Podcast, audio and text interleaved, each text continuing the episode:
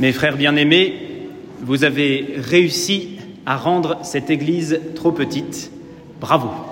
Vous avez réussi à trouver une place plus ou moins serrée, plus ou moins esquichée, comme on dit chez nous, car vous saviez que ce rendez-vous était important, qu'il ne fallait absolument pas le manquer. Nous avons essayé, nous autres prêtres, avec tous les fidèles qui ont participé à la préparation de cette messe de Noël, nous avons eu quelques préoccupations. On s'est demandé si tout le monde allait pouvoir s'asseoir et je constate que la réponse est non. Je constate que nos préoccupations étaient peut-être fondées. Seulement, le soir de Noël, il n'y a pas véritablement lieu à rester préoccupé trop longtemps. À vrai dire, Dieu notre Père est venu me dire pour vous, t'inquiète pas, va fils. Oui, parce qu'il faut que je vous dise, quand euh, on est à Noël, on retombe en enfance, et pour moi l'enfance est marseillaise. Alors je reprends. T'inquiète pas, va fils, votre église de la Valette, elle est trop petite pour contenir tous ces gens, mais mon cœur à moi, mon cœur de père, il est assez grand pour tout le monde. Et plutôt que de vous faire du mauvais sang, Allez dire à tous ces gens qui sont les bienvenus dans l'Église, dites-leur que je les aime et que je suis tellement content de les voir si nombreux ce soir autour de mon Fils. Oh, il y a ceux que j'ai l'habitude de voir dans cette Église, il y a des visages connus, mais il y en a, des, ça faisait un moment qu'on ne les avait pas vus, ceux-là. Mais dis-leur que je les aime quand même. Dis-leur qu'ils sont les bienvenus ce soir. Dis-leur que mon Fils, il est venu pour eux. Il est venu pour les sauver. Alors je vous transmets cette bonne nouvelle, je vous transmets cette joie, cette joie d'avoir dans la crèche maintenant un nouveau-né. C'est toujours attendrissant un nouveau-né, c'est toujours une joie, c'est vrai. Mais cette joie ce soir, elle est très particulière. La joie qui se dégage de la crèche, eh bien, elle est tout à fait inédite, extraordinaire. Elle est bien loin, bien loin de la joie de ceux qui font table et qui font bonne chère ce soir de Noël sans penser au dénuement de la crèche. La joie de la crèche, c'est une joie paradoxale, une joie du dépouillement, une joie de la pauvreté, une joie d'un Dieu qui s'est fait petit enfant, qui s'est fait tout simple, tout accessible pour nous. Arrêtons-nous quelques instants devant la crèche et laissons-nous saisir par ce tableau. La première chose qui transparaît de cette scène, c'est la douceur, la tendresse. Une étable, des animaux tranquilles comme l'âne et le bœuf, un peu de paille et bien sûr, bien sûr, l'enfant Jésus, Marie et Joseph.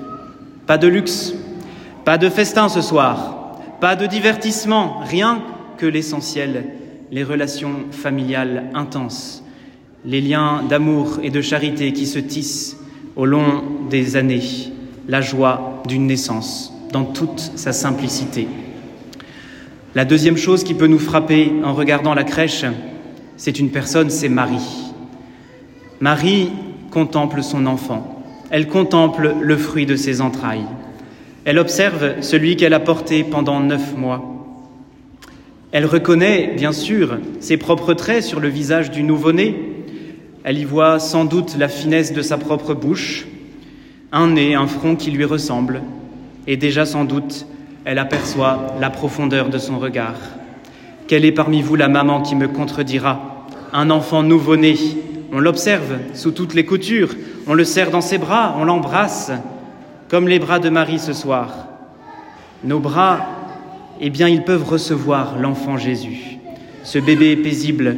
Ce petit homme né d'une femme comme tous les hommes, est pourtant, et pourtant, vrai Dieu, Fils engendré par le Père céleste, Fils de l'homme et Fils de Dieu.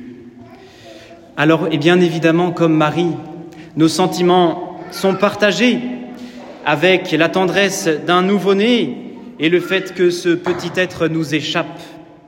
Il nous dépasse complètement. C'est ce que disait, croyez-le ou non, Jean-Paul Sartre. C'est pas un père de l'Église. Et pourtant, il a écrit cette phrase admirable.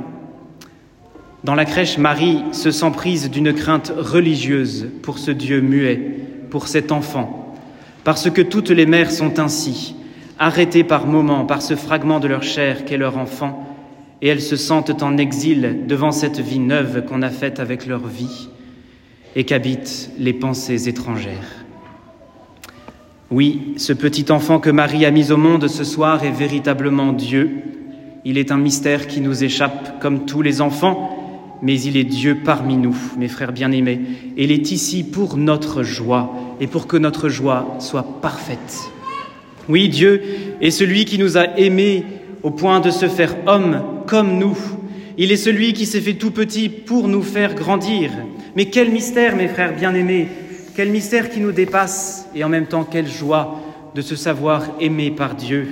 Non, ce n'est pas nous qui avons fait un effort pour nous élever à Dieu, c'est d'abord Dieu qui a fait un effort pour descendre jusqu'à nous. Joie immense, joie incroyable de recevoir parmi nous et comme l'un de nous, celui qui a créé le ciel et la terre.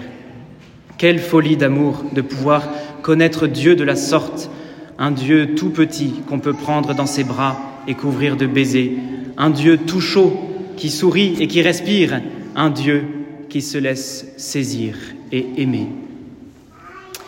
Enfin, la troisième personne qu'on peut voir au fond de la crèche, à vrai dire, on ne la voit pas tellement, on voit à peine deux petits yeux qui brillent, des yeux d'où coulent quelques larmes, des larmes de joie. Ce sont les yeux de Saint Joseph, qui est, lui, saisi non seulement par le mystère de l'enfant qui vient de naître, mais aussi par le mystère de sa femme. Sa femme, c'est l'amour de sa vie, c'est Marie, mais c'est en même temps un être qui le dépasse complètement. Il pleure de joie en la voyant, il pleure de joie en se voyant l'objet de tant d'amour de la part de Dieu et de tant d'amour de la part de Marie. Il tremble peut-être un peu à l'idée de la responsabilité qui lui est confiée ce soir, d'être le père adoptif de l'enfant Jésus, d'avoir soin de sa femme, et en même temps, il sait que Dieu ne l'abandonne pas. Quand il donne une mission, Dieu donne toujours la grâce qui va avec. Joseph se tait, Joseph sourit, Joseph pleure en silence. Joseph, c'est notre modèle à tous lorsque nous entrons dans le mystère de Dieu. Nous nous laissons faire et nous pleurons de joie d'être tant aimés.